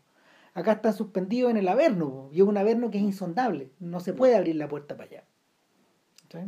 O sea, que la Averno un poco la... y- o sea, ya uno podría ponerse a sobreinterpretar y decir, bueno, la Averno está en realidad que no, no- que no va a salir nunca ahí. No. O sea, y por lo tanto no sabes que hay afuera y claro, tú vayas a querer saber que hay afuera, pero no sabías saber que hay afuera, porque es el no saber. El qué puede ser, o el no saber cuándo se va a abrir o no, es el infierno. Es incerteza. Mm. Sí. Porque después de eso no sé qué queda por decir. Después, bueno, lo único otra que queda por decir se nos olvidó que es un detalle que no. que- el hecho de que este zombie le tiembla la mano. Ah, claro. Bueno, Ventura tiene un problema de de Parkinson. Y ah, bueno, aparte que además tiene esquizofrenia. Sí. La persona real, digamos. o sea, Sí, no- claro. Y que de hecho ahora está medio enfermo. O sea, está O sea- enfermo cuando filmó la película y era parte importante, al igual que en Wanda, filmar su enfermedad. Que la enfermedad claro. fuera parte de su presencia, que ya Claro, era muy potente. Y a, pero- y a Ventura se le ocurrió que, bueno, ¿por qué no, por qué no exagera un poco más? Claro. Y como que llegaron a un acuerdo entonces de, de, de- de que parte de ese temblor tenía, tenía que tenía que mostrarse de una manera más teatral y más exagerada. pues, Y, En alguna escena, en efectivamente. algunas escenas, lo claro. llamaban. Claro, y el eso finalmente eh, es divertido, pero, pero, pero finalmente ese rasgo es el temblor de Ventura, lo humaniza. po. O sea, entre que lo humaniza, yo creo que también tiene el efecto de que hay ciertas escenas donde es importante que la atención se fije en la mano, pero hay Mm. otros momentos en que la idea es que se fije en otras cosas. Por lo tanto, ahí sería bueno que la mano temblara menos, Y a ver, hay escenas donde no tiembla. donde no tiembla. Porque, bueno, además está todo esto el tema de que Ventura no tembló siempre. Hubo un momento en que Ventura estuvo sano. Entonces, como la película va y vuelve en el tiempo. ¿Cachai? Naturalmente tiene que dar, dar cuenta de esos periodos de su vida. Claro. Sí, y el... Ahora, la, la, la, la gran pregunta que viene después de esto es qué les depara el destino a estos, todos estos sujetos. po? ¿Qué, bien, ¿Qué otra película puede hacer después de esta cuestión? No, no sé si se puede seguir metiendo adentro. Ahora que Fentañas está hecha bolsa o está convertida en cualquier otra weá. Claro, ahora que Fentaña en el fondo es como un mol, po, para No, a ver, mira, puede ser que profundice con Vitalina. Sí, bueno, de hecho él mismo dice, porque es un personaje que adquirió una cantidad de, o sea, atrajo sobre, atrajo sobre el equipo una cantidad de atención que, que, mere- que, me- que merece por sí mismo una película. Una película propia. Claro. Está ahí, cuando tú de repente incluso hasta este punto volver a Cabo Verde. Bueno, buena, súper buena pregunta. Es, O sea, es bien posible Y algo que yo en su lugar yo haría. ¿Cachai? Mm. Porque, en porque en cierto sentido lo que, lo que en Fontaña está desapareciendo, en Cabo Verde está. Y en grandes cantidades. El... Ahora, hay cosas que le pasan a, a costas que son como medias recurrentes. cada tanto, en general lo mismo que le ocurre a Kiarostami con Sapsian, po, que Ya. es el protagonista de Close Up, que, que hay entrevistadores que le preguntan, bueno, ¿y cómo está? Le preguntaron en la, en la entrevista de Cinemascope, la primera pregunta es, ¿en qué anda banda? "Oh, está bien, está, está viviendo en Holanda, creo. Sí. Trabajando, estaba así, trabajando en el supermercado. Punto. Ponte, Sí. Está, está en otra, se convirtió en un inmigrante. Ella, a su vez. Entonces, salió de esta narrativa para seguir su propio camino. Y, y, el, y a él en el fondo le preguntamos ni qué clase de películas ve, qué clase de películas ven estos señores. Y No, no hay muchas películas. no, y le dijo, no ven películas prácticamente, como que, o sea, Ventura no hay películas, yo eso me acordé. De, claro, le- le- lo, que, lo que pasa es que le, le preguntan, bueno, ¿y usted le ha hablado de John Ford a esta gente? Es que no es cosa de llegar y hablarles de John Ford, les contesta Costa, eh, porque estos tipos llevan vida fordiana. No, no, no, yo no, no me puedo me- no me puedo meter a. uy, intentó creo que mostrarles una, Y se aburrieron. se aburrieron, encontraron que estaba sobredramatizada, que era cualquier weá. En el fondo, eh, eh, lo que es real en el mundo de ellos es la música. Ya, sí. Y no hemos hablado de la canción. Ah, Yo creo que con eso puede cerrar el- Sí. podemos cerrar el podcast, porque la canción es el punto donde la película se divide en dos. Y es una canción que. siendo que este es un momento que está bien avanzada la película, la de la Sí, canción. sí, claro que sí. No, no ¿no? está en la mitad de la película. Las dos mitades de la película no son equivalentes En tiempo. en tiempo. Entonces, la, lo que tiene que ver con la canción, la canción es un punto de inflexión. La canción, de hecho, eh, por lo menos la versión que nosotros vimos viene como un subtítulo, para que se Ya. entienda lo que están hablando. Y la canción está interpretada prácticamente por esta gente. O sea, es por, el, es por Ventura y un sobrino que aparece. Sí. Y, y, y, y, mientras la canción avanza, vamos viendo como distinto, como ah, eh, uno, un tableau vivant tras otro. Sí. A todos los personajes que hemos visto en la película y que eh, en general son personas que están en habitaciones Sí. como banda, solitarias, eh, escasamente iluminadas, eh, magistralmente iluminadas también. Sí, es que en realidad esa escena un poco es como... Hay algo de Rembrandt ahí. Esa escena complementa al principio cuando, cuando Ventura cae en cama y lo van a visitar lo van a visitar a su pieza otros miembros del, del- otros miembros de este sanatorio hospital y le empiezan a contar la historia de cada uno ¿cachai? y una historia bueno, A fulano le pasó esto. a este fulano otro le pasó a este otro este otro se cayó un andamio ¿cachai? Una sí, no, era, era muerte tras muerte, tras desgracia, tras muerte, tras, tras ¿cómo se llama? mala suerte. Eh, infortunios, traiciones, bueno, lo peor de lo peor de lo peor de lo peor, weón, y era como y lo contaban cada vez con la, con la naturalidad, ¿cachai? De, Con con, la con- con la naturalidad con que llueve. Con la naturalidad de los cuentos de Aparecido. Claro. Con la naturalidad que te puede hablar el fantasma de Morley. Claro, entonces, este relato, después, de- digamos que esta escena, yo diría que esta escena del canto, esta aparición después del tableau vivant, esto es como, yo podría decir, como la escena, la escena espejo, ¿cachai? Sí. Esta escena inicial. ¿Cachai? Como un recomienzo, incluso te podría decir. Claro, vuelve a partir esta cuestión, pero bajo otros códigos. Claro, bajo el código es que la canción, eh, eh, la canción, uno podría decir que la, la canción te da la ilusión de un relato, de un solo relato, de un relato unificador. ¿cachai? Porque la película te lo niega, siempre te lo está negando. ¿cachai? Y aquí básicamente aparece este como premio consuelo, por una manera, este, este, este, este, este placebo, ¿cachai? Del- de, de- de la, de la unificación del relato. Claro. Y que precisamente está dado a partir como de, de la unidad que te provoca la, la, la voz con la, la voz con la voz con el sonido y la voz con la Sí. melodía. Claro, donde, y, y es bien importante porque hay un momento en que alguien se equivoca en la letra y discuten, pues, no, la letra es esta, no, no, la letra está otra, ¿cachai? Son el, el- la importancia de la oralidad, digamos, ¿cachai? Y Claro. claro, siguen cantando. Y uno podría pensar que, claro, el, el, la, el escena donde además como que se agarra, la película empieza a acelerar, pasa a su final. Claro, ¿cachai? eh, O sea, es como es, es- es centralizar las energías, ¿cachai? Y ahí la- largar el final. hay una conexión entre eso y el filme anterior de Costa, ¿Ya? que es un documental que se llama Ne change rien. ¿Ya? Nada cambia. Claro, y es un documental acerca de los ensayos de un grupo francés. Eh, es el espejo del filme de los, de los, De los Strauss. de los Strauss. ¿Ya? Es como tú trabajas adentro de un estudio grabando un disco. ¿Ya? Y, y está hecho también en blanco y negro, igual que el filme de los Strauss. Eh, y es difícil de mirar porque es sobre la base de la repetición. Sí. Ahí el modelo es One Plus One de Godard, con los Stones ensayando Sympathy for the Devil. O sea, volvemos a repetir la canción, volvemos a modificar esto, vamos aquí, vamos allá. No es la idea eh, en ningún caso, a pesar de que la protagonista es súper atractiva, etcétera, y los, los- y está muy bien fotografiado todo, no hay una glamorización en absoluto del acto de grabar algo, sino que el acto de ver trabajar a una persona. Sí, y es un trabajo que termina, termina siendo sin querer lo minimalista, es decir, donde los detalles son los que te hacen la diferencia, son los detalles los que te hacen la evolución. Claro, claro. Que sí. Entonces, eh, también hay un punto de contacto entre ese mundo y el otro. Ya. Y nada, po. Bueno, Carlos y Negro está pirateable. Sí. Sí, así que. Y las, algunas peli- al menos Osos, yo sé que está en, está en YouTube. Así que por si. Básicamente va a ser gusto verla. Nada, no sé, pues yo, para mí, para mí yo creo que y yo creo que tú estés de acuerdo, Pedro Costa es uno de los cineastas importantes de este nuevo siglo. O sea, no para hablar de la naturaleza de la imagen, de la imagen audiovisual de estos años, este gallo es un nombre que ten- por el que tenéis que pasar nomás.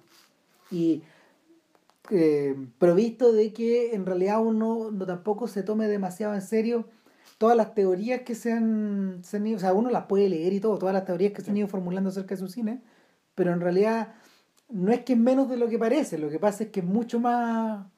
Lo que uno ve, what you see is what you get.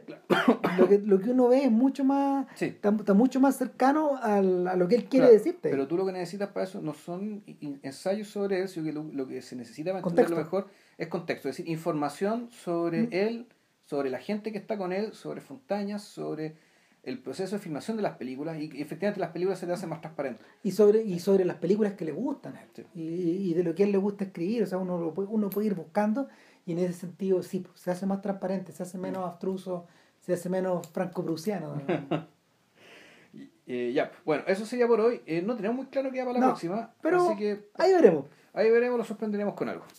Que estén muy bien y vean caballo de dinero y vean Caballo de Dinero. Y cuídense. Chau, chau.